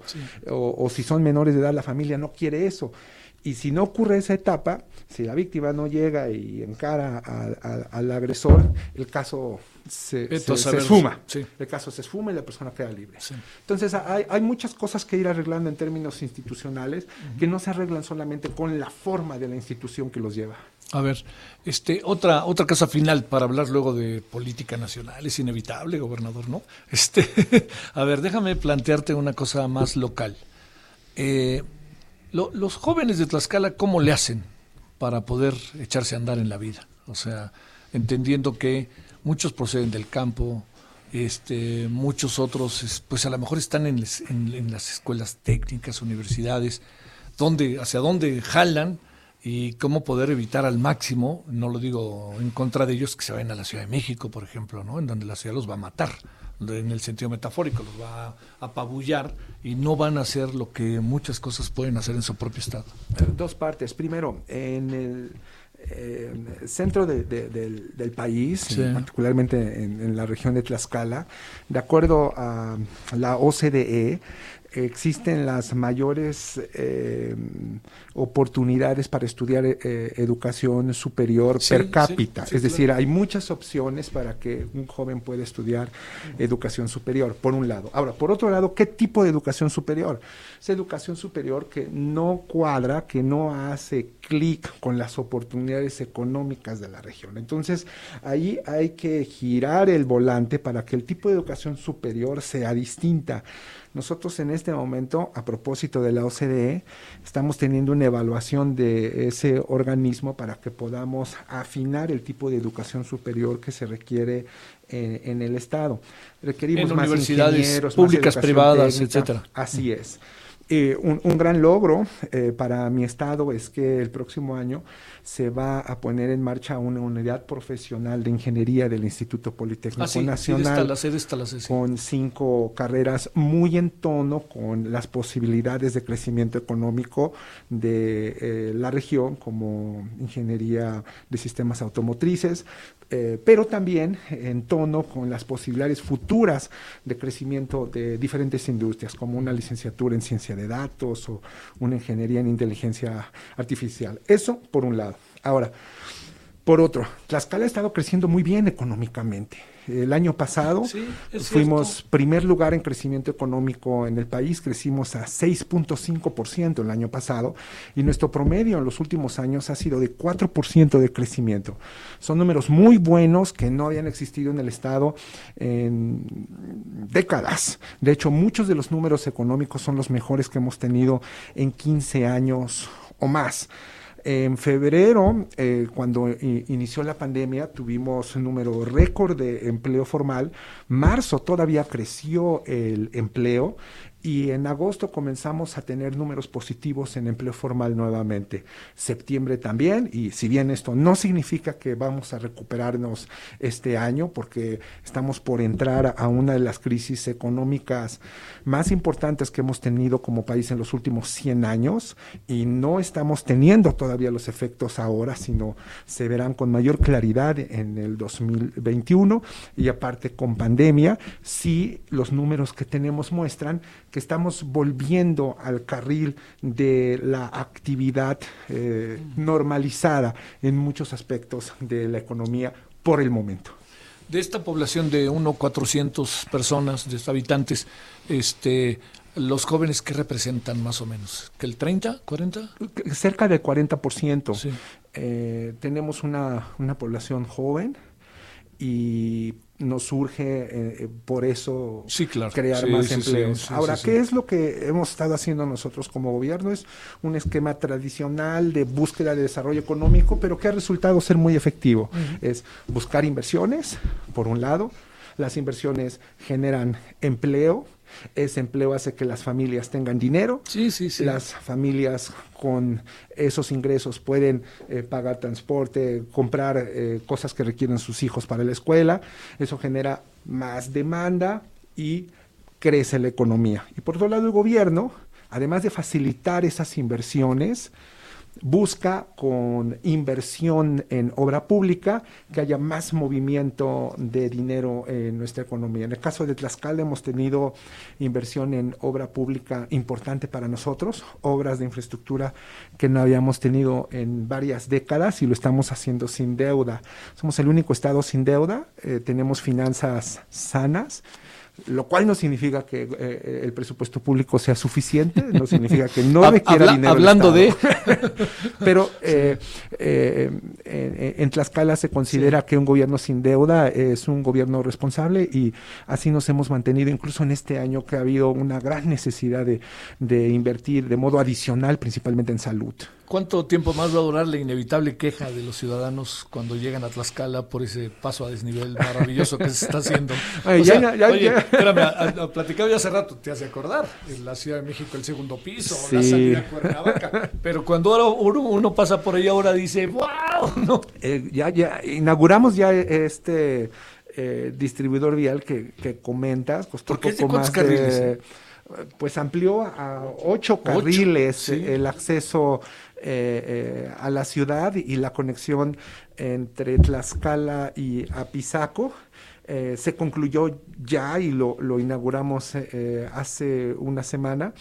Eh, Sí, y llegando, a- es, este, es, digamos, llegas al semáforo y esa es una maravilla, ¿eh? pero todavía vamos a, a- a tener obra en la carretera Tlaxcala a Pisaco los siguientes meses bien. porque vamos a, eh, y lo anunciaré próximamente con detalle, Sí. construir ahora un distribuidor carretero en la entrada de Apizaco que va a conectar a la carretera que llega, lleva a la ciudad de Huamantla en ruta a Veracruz y por otro lado Por al Arco Norte en ruta a Querétaro. Oye, puede ser eso de Guamantla también centro turístico, ¿no? Ahí. Eh, Huamantla es un pueblo mágico, es un lugar muy bonito. Sí, sí, sí. Y está muy cerca de la eh, eh, fábrica de Audi. Ha tenido un crecimiento muy importante en, los últimos años. Sí. Ahora, eh, a ver, déjame plantearte algo así como, como, digamos, de estas cosas que están ahora dándose en la vida del país, ¿no? ¿El PRI tiene remedio o no tiene remedio? ¿O qué piensas del PRI? Así yo te diría, es que les pasó un trolebús, ¿qué te digo un trolebús? Les pasó un Ruta 100, ¿te acuerdas de los Ruta 100? Y los puso ahí, los, casi los pegó ahí como si fuera calcomanías en la... ¿Qué, qué has pensado? Sobre todo tomando en cuenta que, te lo planteo por varias razones, pero una muy importante es que primero no le va tan mal a los eh, gobernadores y gobernadora del PRI. Pero en este caso, este, no nos hagamos de que venimos, ¿no? Un PRD, y luego venimos de un gobernador que fue del PRI, que ahora es 4T, este, etcétera, ¿no? O sea, el PRI como tal, revivir en Tlaxcala se veía, te lo debo de decir, como muy contracorriente, ¿no? Por no decir otra cosa. A ver, ¿qué alcanzas a ver para hablar del PRI y de lo que, el alito y lo que viene, etcétera? Dos partes. Primero, sobre los partidos políticos en general. Después de la elección, el sistema de partidos de México se rompió. No eh, hubo condiciones para que pudiera seguir como cauce de agendas y de liderazgos para que pudieran ganar elecciones. Entonces, eh, por un lado, sin sistema de partidos, tenemos la necesidad de reconstruir partidos políticos porque es lo que nos permite tener eh, condiciones e instrumentos para poder ser eh, eh, democráticos, al menos eh, en, en lo electoral. En el caso de, de mi partido se ha venido recuperando del choque eh, de la elección pasada y tenemos los casos de Coahuila e Hidalgo. Que eso ha pasado. Oye, ¿hablas con el presidente o no? Sí, eh, he tenido oportunidad de platicar varias veces con él. Yo imaginaría que este es un estado que le pudiera simpatizar al presidente per se, ¿no? Yo tengo una muy buena relación con él. Yo lo busqué para tener una buena relación y él bueno. reaccionó muy bien, porque como gobierno estatal es necesario que tengamos una buena relación con el gobierno federal y podamos trabajar eh, juntos. Él ha venido aquí cinco veces y cada vez que le he planteado asuntos, problemas, he tenido una respuesta eh, Positiva. positiva, recep- re- re- con receptividad y, y también con resolución. A ver, para cerrar, bueno, además, este, fíjate, día me- hicimos un conteo, lo que pasa es que se me va de la memoria, pero un conteo de las veces que el presidente ha, visitado del centro hacia el sur del país. Por ejemplo, Oaxaca lleva 20 veces y ustedes 5 para el estado que pequeño es, significa algo, ¿eh? significa algo, porque primero viene aquí antes que ir a Puebla, que ese es otro dato. Déjame preguntarte finalmente, a ver, una reflexión sobre Alianza Federalista, gobernadores, se reunieron hoy con la secretaria de Gobernación, que yo insisto que la secretaria de Gobernación no es un florero, ¿eh? la verdad lo digo, más allá de mi, de, de mi simpatía por ella, no es un florero, ¿eh? está dirigiendo más tránsito del que se cree, ¿eh? pero bueno, a ver, una reflexión sobre eso. Pues la reunión de hoy con la secretaria de Gobernación fue muy buena, fructífera. Nos reunimos los gobernadores PRI con ella y planteamos proyectos estatales, pero también la necesidad de que tengamos unidad nacional, especialmente en condiciones de pandemia, de crisis económica y eh, de elecciones el próximo año. Alianza Federalista y CONAGO. Yo creo que es una mala idea que haya grupos de gobernadores, primero que estén en contra del gobierno federal y segundo, otro grupo de gobernadores que estén en contra de otro grupo de gobernadores. Creo que no ayuda a que podamos tener un clima estable, particularmente en estos problemas que te acabo de comentar, pandemia, crisis económica Sí, y no elecciones. Creo que tenemos que despresurizar el entorno político para eh, eh, evitar complicaciones adicionales. A ver si se puede en pocas palabras, este, ¿quién va a ganar el 2021? ¿Crees que Morena va en, en el voy derecho y no me quito? Yo creo que necesitamos un balance y conforme pasen los meses podemos tener un pulso más claro. Las encuestas están mostrando mucha dificultad para poder retratar Sí, esas tendencias. Sí, sí, sí. Ya se vio ayer, ¿no? En Estados Unidos. Complicadísimo, ¿no? Pues en un rato vamos a saber quién ganó y eh, creo que las encuestas, además con la complicación de Estados Unidos es Sí. eh, adicional porque se vota de modo indirecto, entonces Sí, claro. Eh, hay que saber quiénes son los, los El referente informativo regresa luego de una pausa. Estamos de regreso con el referente informativo.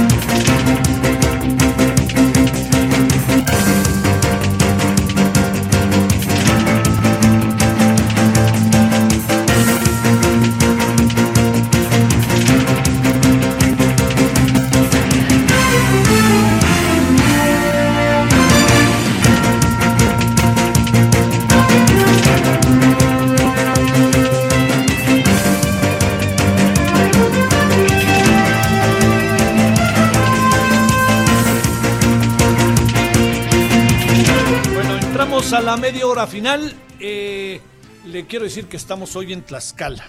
¿Cuánto se hace de la Ciudad de México a Tlaxcala? Pues usted lo sabe, una hora y media, una hora, tres cuartos. El problema está en, como pasa con las grandes ciudades y particularmente la Ciudad de México, es difícil salir, pero ya que uno entra a la carretera, en verdad que la carretera está en buen estado. Llegando a Tlaxcala hay obra y la obra, pues sí, le va a dar a Tlaxcala otra, otra dimensión, ¿eh? porque pues, es- van a ser ocho carriles de entrada y luego se va cercando para poder dividir hacia Tlaxcala y hacia Pisaco, que son ciudades conurbanas, eh, las dos ciudades muy importantes, son las ciudades centrales, diría yo, del, del estado. Eh, y estamos en el eh, 100.3 FM Centro, estamos eh, aquí precisamente hoy transmitiendo, Centro de Apizaco, y ojalá nos acompañen, amigas, amigos de Tlaxcala, a lo largo de todos los días, a partir de ahora, para que nos acompañen y podamos estar juntos en estas transmisiones a lo largo de todo el día. Y su servidor, Javier Solórzano, va a estar con ustedes, si ustedes lo permiten, de entre las 16 horas y las 18 horas todos los días. Y ya encarrilado el ratón, como luego ya ven que dicen, vámonos a las, 10 y- a las 21 horas en hora del centro en Heraldo Televisión. Hoy en Heraldo Televisión, por cierto, le debo de decir que tenemos varias cosas. Primero vamos a conversar con el auditor superior de la federación, ¿eh? con David Colmenares. A ver qué nos dice David sobre esto. Segundo, vamos a tener una segunda ronda, como quien dice, de las elecciones en los Estados Unidos. Y vamos a tener toda la información que ayer no tuvimos, como siempre, nos gusta tenerla entendiendo que de repente es muy ruda, ¿no? Y muy brava y de repente hasta puede darnos un poco de cansancio, todo lo que tiene que ver con el, coronavirus, que eso para su servidor es, créame, fundamental. Bueno, vámonos eh, a las 17 con 32 en la hora del centro. Solórzano, el referente informativo.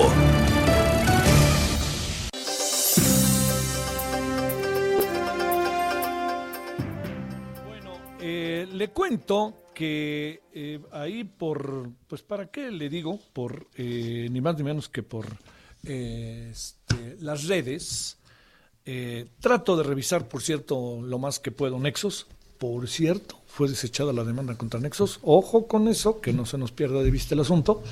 Eh, le quiero decir que estuvimos, eh, eh, seguimos muy de cerca lo que hace ahora Nexos vía virtual, eh, algún día imaginamos que pudiera regresar del pleno la revista, pero bueno, son costos y muchas cosas que ya no está tan fácil. Y vimos un trabajo escrito, entre otros, por Sebastián Garrido. Él es profesor investigador del Laboratorio Nacional de Políticas y del Centro de Investigación y Docencia Económica del CIDE. Y el, el título mismo nos llamó la atención. Luego ya lo leyó, lo leyó su servidor y dije, esto hay que entrarle. Y entonces le hemos pedido a Sebastián que tome la llamada y que esté con usted y con nosotros y que nos diga cuáles son esas astucias vespertinas de López Gatel. Sebastián, te saludo con gusto y te agradezco que estés con nosotros. Buenas tardes. Javier, ¿cómo te va? Muy buenas tardes. Gracias por el espacio. Al contrario. ¿Cuáles son las astucias vespertinas de López Gatel, eh, Sebastián? Pues mira, si quieres comenzamos por el título. Eh, digamos, la, la versión original que yo había propuesto en realidad era Las vespertinas, una radiografía, ¿no? Sí. Este fue el título que eligieron dentro de la parte editorial. Eh, yo te, te platico si quieres con todo gusto cuál es el Por propósito de, de esta radiografía.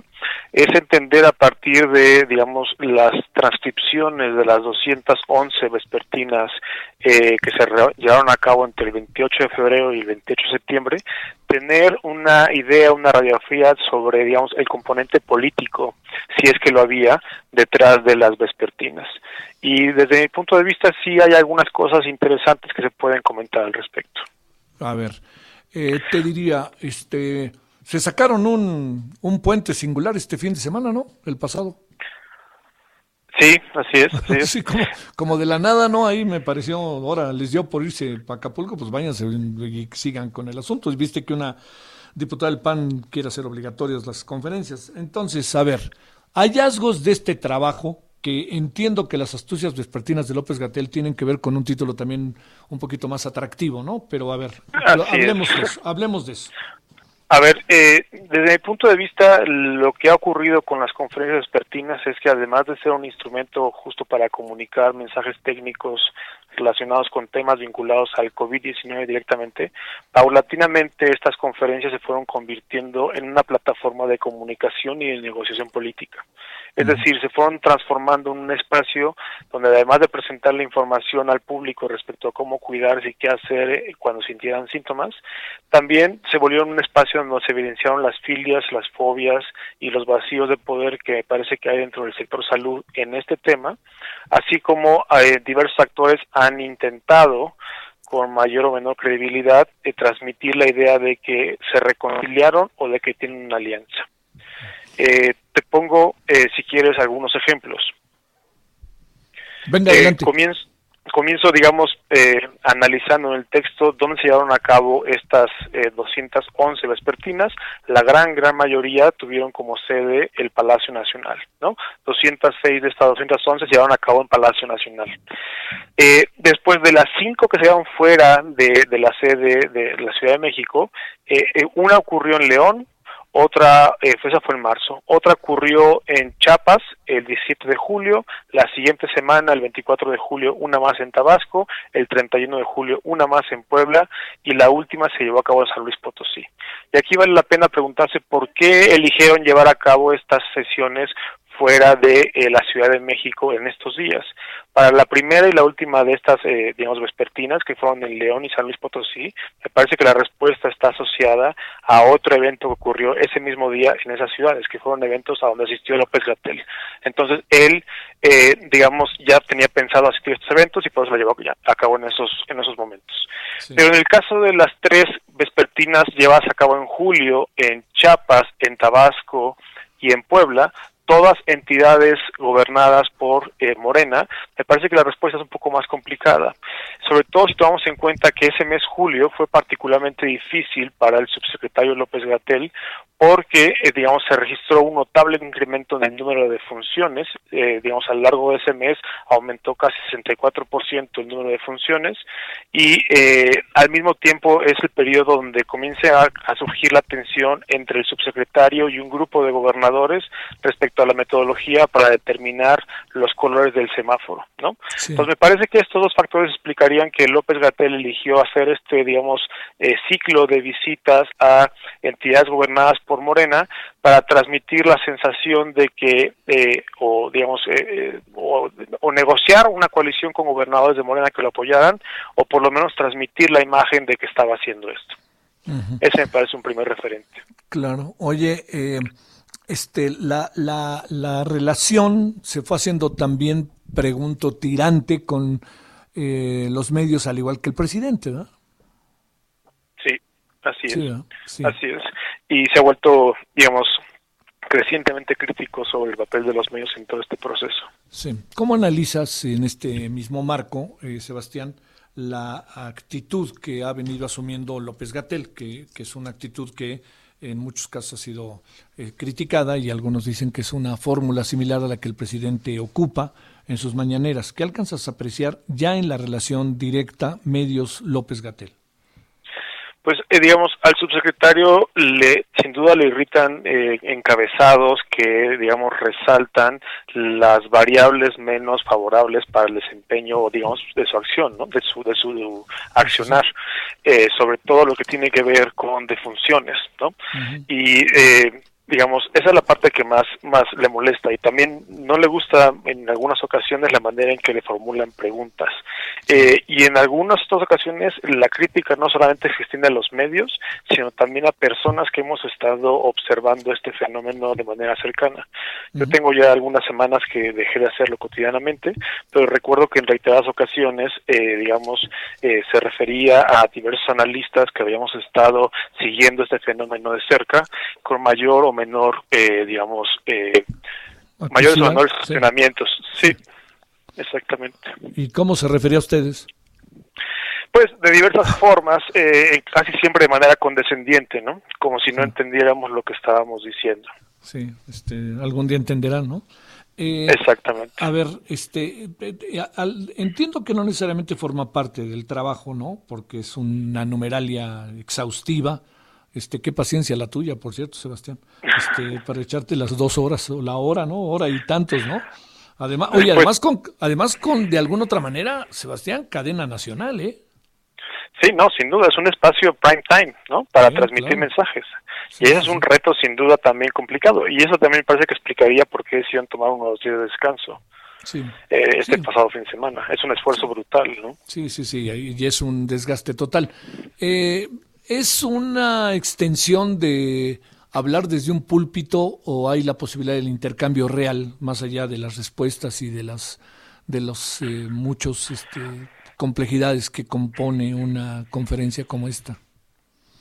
Pues eh, yo diría que eso depende en buena medida de lo que en algún momento eh, quien encabeza la conferencia decida, ¿no? Sí. Una cosa que también noto en el análisis es que, digamos, siempre siempre ha habido invitados a estos eh, a las vespertinas, lo cual tiene sentido porque, digamos, tiene sentido escuchar de manera directa de especialistas que hacen en ciertas circunstancias, así como abordar diferentes aspectos de la pandemia. Pero lo que también he notado es que a partir de julio justo cuando digamos comenzó el periodo más más difícil porque el número de funciones creció notablemente el papel de los invitados en las vespertinas se volvió más predominante no eh, digamos comenzaron a tener un mayor espacio para eh, hablar y eso pudo haber sido utilizado de manera estratégica o no. Si hubiera sido utilizado de manera estratégica, podría haber permitido, digamos, reducir la exposición de eh, López Gatel y Alomía eh, frente a los medios, al mismo tiempo que hubiera permitido, si se manejó de forma estratégica, y esto lo planteo de manera hipotética todavía porque merece un análisis mucho más detallado, pero si se hubiera analizado de forma estratégica, también hubiera permitido reducir el tiempo disponible para las intervenciones de los medios de comunicación.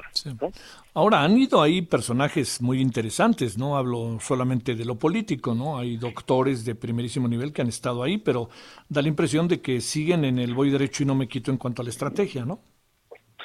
Sin duda, y además, digamos, es un eh, no solamente especialistas de muy alto nivel, sino, digamos, con especialidades muy diversas. Entonces, eso me parece un, un, aspecto muy interesante y rescatable de, de las vespertinas. Ahora, como también mencionas, parece que no hay cambio en la estrategia, ¿no? Sí, sí, sí, que es ahí donde está este el asunto. Bueno, ya regresaron del puente ayer, ¿no? Así es. Pero ya ni te asomas, dices, yo quiero ahorita un descanso, ¿no, Sebastián? Digamos, esto que yo hice este ejercicio no involucró ver las dos horas de estos 211 Ah, días, bueno. sino más bien tomar las transcripciones Sí, y a claro. partir de eso hacer todo este análisis. Pero sí tuve que regresar a algunos videos para confirmar algunas cosas. Sí. Pero sí ha Este, sido un proceso, digamos, digamos, extenuante para cualquiera que se haya involucrado directamente, ¿no? ujú. Bueno, este, dos, como decías, 200, ¿cuántos días? 211, ¿no? 211 días hasta el 28 de septiembre, pero después de eso, digamos, ha continuado, ¿no? Sí, sí, claro. Ya va casi un mes y medio más después de eso. Bueno. Sebastián, pues este, ahí lo leí y me pareció muy interesante y me pareció importante hacerlo público, más público de lo que ya es en el propio Nexus. Muchas gracias. Te agradezco mucho, Javier. Que tengas muy buena tarde. Y tú mejor, gracias. Sebastián Garrido, Hasta profesor luego. investigador del Laboratorio Nacional de Políticas y del Centro de Investigación y Docencia Económica. Una est- un muy, muy, muy interesante, le quiero decir, este eh, trabajo sobre las vespertinas. Muy interesante, como usted lo oyó. Eh, no hay gran análisis, si usted quiere, sobre particularmente el contenido. Pero por eso le digo, una de las mejores, no, si no es que la mejor numeralia que yo he leído, en cuanto a quienes han ido, qué han ido, cuánto dura, qué es lo que hacen, qué es lo que se discute, qué- y entra la parte cualitativa, cómo discuten, qué tanto escuchan, qué tanto no escuchan, etcétera. Y el resto no hay mucha necesidad ¿eh? de, de que usted y yo lo, veamos, por la simple y sencilla razón, como lo sabemos, pues de que sabemos perfectamente que eh, la estrategia pues sigue en el voy derecho y no me quito, ¿no? Y listo. Bueno, vámonos. ¿A qué horas? A las 17.44 en hora del centro. Solórzano, el referente informativo.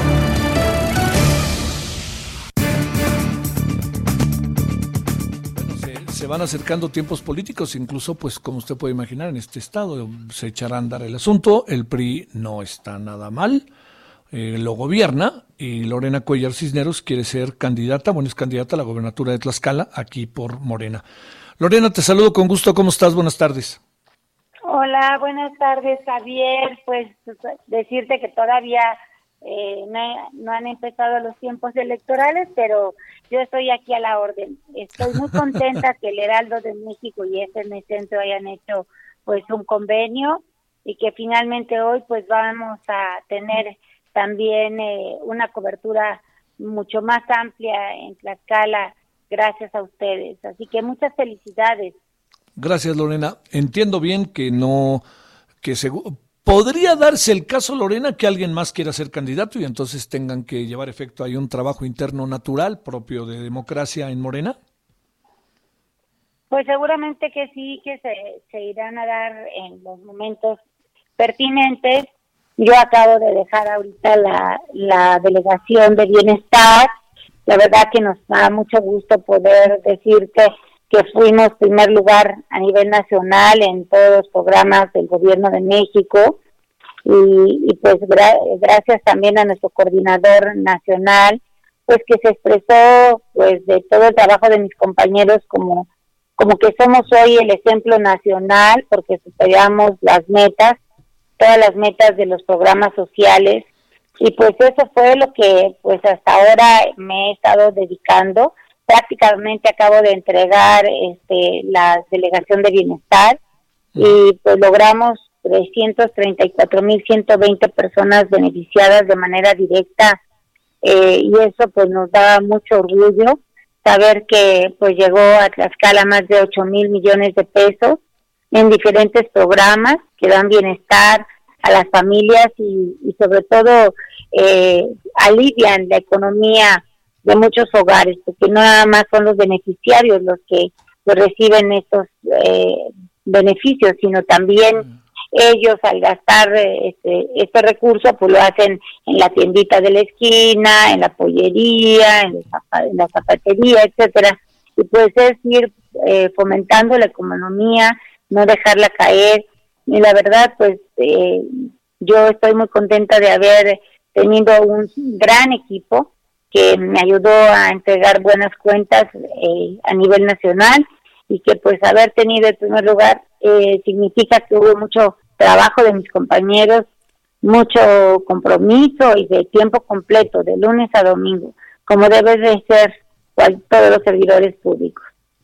Oye, eh, Lorena, déjame plantearte. Eh, entiendo que, cada estado tiene su propia dinámica, eh, pero el proceso electoral que mostró Coahuila e Hidalgo colocó eh, quizás algunos altos en, eh, en, los conteos o en las presunciones que podría tener Morena respecto a los procesos electorales.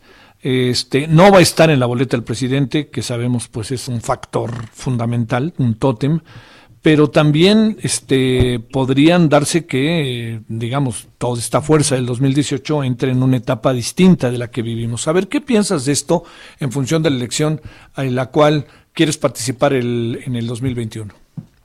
Mira, yo, solo, yo quiero decirte que finalmente sí. son escenarios totalmente distintos, Ajá. que eh, son estados en donde nunca ha habido alternancia, que son estados en donde se veían claramente que iba a haber una derrota para Morena, porque eh, finalmente son eh, estados que pues tenían eh, siempre el compromiso de, su gente para el PRI.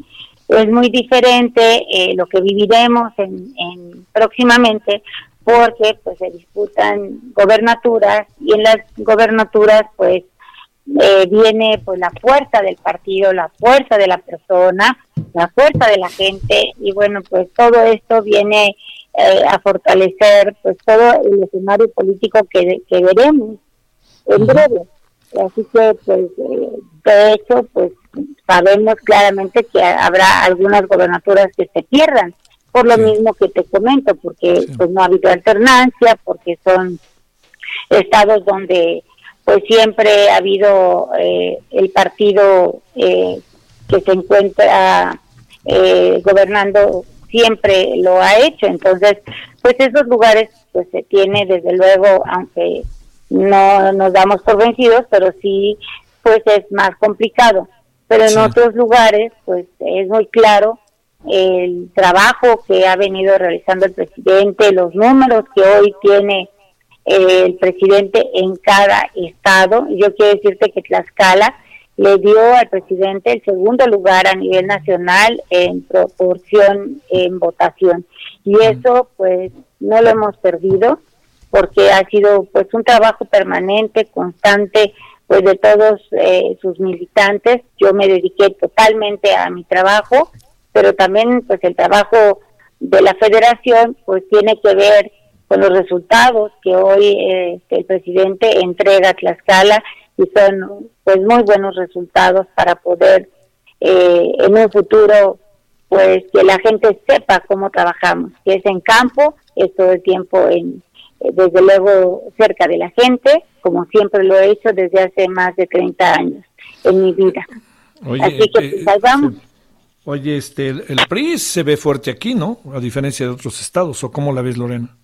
No, la verdad es que no. Digo, claro que cada quien trae, se le preguntas al PRI va a decir que no, ¿verdad?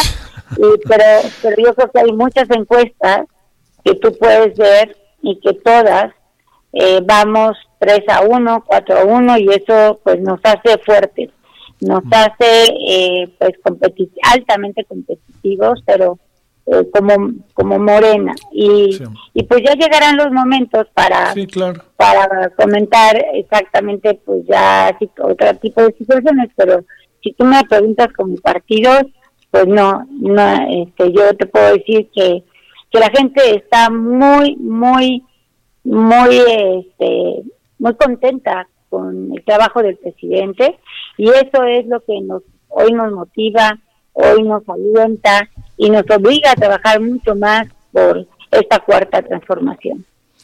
Lorena, ¿cuándo sabrás si eres la candidata ya oficial de Morena a la gobernatura de Tlaxcala? ¿Eso se sabrá que en febrero o antes? No, no antes. La encuesta empieza del 15 de noviembre al 15 de diciembre. Ah, O sea, caray, estamos ya, es- ya- estamos a nada. ya estamos a nada y bastante este pues eh, digo ya ya verás tú las encuestas cómo vamos. Vamos bastante bastante bien. La fuerza de la gente es muy muy buena. El, compromiso pues también. Pero ha sido un compromiso mutuo de trabajo de 30 años más de 30 años de mi vida. Y hoy pues veremos el resultado de esas encuestas próximamente. Y a partir de ahí pues ya sabremos ya sí. cómo conducirnos en, en otra en otra etapa ya este pero pues en este momento solamente somos aspirantes únicamente y estaremos esperando los tiempos para las encuestas que ya son próximas Te mando un saludo, Lorena Cuellar Cisneros. Podríamos decir que es precandidata, ¿no? A la gobernatura de Tlaxcala por Morena. Todavía no, todavía no. Yo este, soy una ciudadana ahora más, como Sí. todos, y sigo Aspirante. haciendo mi labor. ¿Eh? Aspirante quizás sería la palabra, ¿verdad? Pues sí, finalmente puede ser sí. aspirante, sí, pero pero pues este ya pronto sabremos, como tú ya viste, en Sí. poco tiempo se sabrá. Y me da mucho gusto saludarte. Tú este, varias veces me hiciste favor de entrevistarme cuando fui senadora de la República.